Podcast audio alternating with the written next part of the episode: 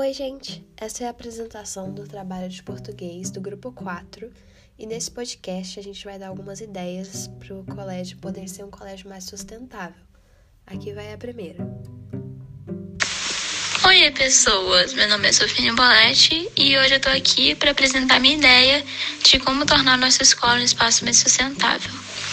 Bom, hoje eu vou apresentar a composteira, que é o local onde a gente recicla resíduos orgânicos e deixa eles virarem pela própria natureza adubo natural.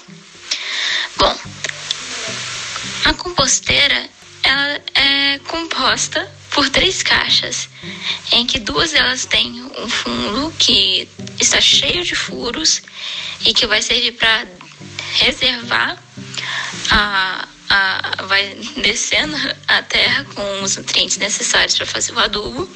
A última, ela não tem um, ela só vai ter sem tampa, mas o fundo dela vai ser totalmente coberto. E nela vai ter uma torneira, como aquelas do filtro de barro que a gente usa na nossa casa para pegar água. Bom, na, na primeira caixa, ela vai ter uma tampa com furos que vai servir para a gente abrir e jogar os resíduos orgânicos. A composteira com minhocas, ela vai ser composta por uma camada de folhas e galhos secos, uma camada de terra, uma quantidade de minhocas que cubra mais ou menos a tampa da caixa de uma forma quase inteira, ou pelo menos metade dela, tem que ter em média 100 minhocas. Aquelas minhocas normais para uma caixa que tem mais ou menos um metro de comprimento e meio metro de largura. E ali você vai colocar as minhocas e depois é só jogar os resíduos orgânicos. Bom, quais que são as, os benefícios de você ter uma composteira com minhocas? A primeira é o controle da umidade. Porque quando você tem um controle da umidade, você não tem fungos, você não tem mofo, então você deixa a sua terra muito melhor, primeiro de odor, e segundo para suas plantinhas, porque não vai trazer doenças para elas. E também porque você não vai acabar matando as bactérias e os outros micro-organismos que são responsáveis pela compostagem. Já a composteira sem minhocas, ela primeiro vai ter uma baixa oxigenação, o que causa odores nada agradáveis e gases do efeito estufa. Então, quando você não coloca as minhocas, você está favorecendo para o aquecimento global. Então, isso não é o que a gente quer. Então, devemos colocar minhocas num local bem arejado e com acesso ao sol e à chuva, para aparecer mesmo um ambiente natural. E o que a gente pode colocar e o que a gente pode fazer com os resíduos orgânicos depois de totalmente hum, consumidos pela natureza, pelos micro-organismos e transformado mesmo em um adubo natural. Primeiro você pode diluir e jogar nas suas plantinhas. E também só colocar ali, misturar um pouco na terra onde você vai plantar algum tipo de legume, verdura ou plantinha mesmo, que vai deixar a sua planta resistente caso ela tenha sido feita com adubo produzido com a ajuda das minhocas. E aqui vão algumas dicas do que colocar, o que não colocar de jeito nenhum e o que colocar com moderação. A gente pode colocar à vontade alimentos que contêm nitrogênio e compostos orgânicos que tenham carbono, o que classifica como madeira, galhos secos, ou até mesmo aquelas plantinhas secas que a gente deixou sem querer morrer. E alimentos no geral, como borra de café, casca de ovo, casca de banana, leguminosas, vegetais. E a gente pode colocar com moderação flores folhas em geral, tipo, como por exemplo o de cercas ou até mesmo folhas mesmo das plantas que a gente, que um dia foram flores, com moderação também é, resíduos de sopas, porque bom, você tem lá um alimento que você cozinhou.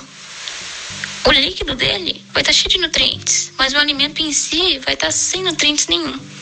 Então, se você colocar o nutriente, ali o alimento mesmo, você só vai estar tá botando mais trabalho para os micro-organismos, não vai estar tá alimentando eles.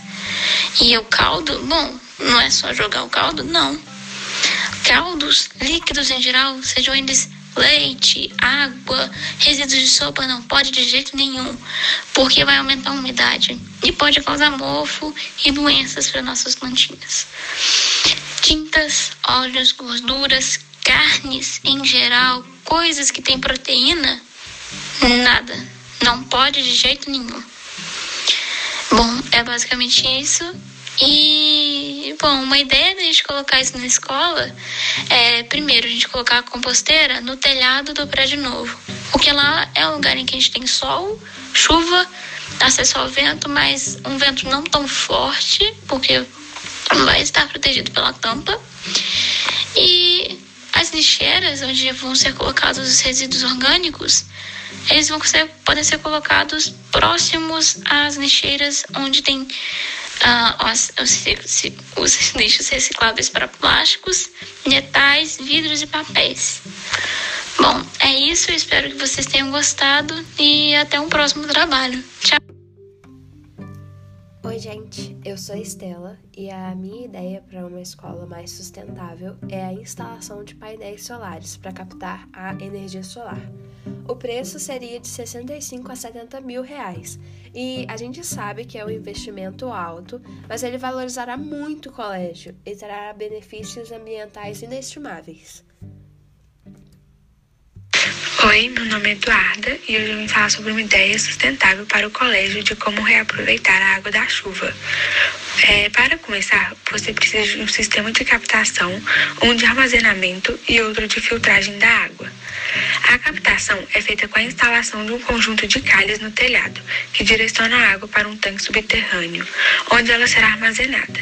Junto a esse reservatório, é necessário instalar um filtro para a retirada das impurezas dessa água e uma bomba para levar a água a uma caixa d'água elevada, separada da caixa de água potável, porque essa água ela não pode ser reaproveitada para beber, mas pode ser reaproveitada para os banheiros e diversas outras coisas na escola.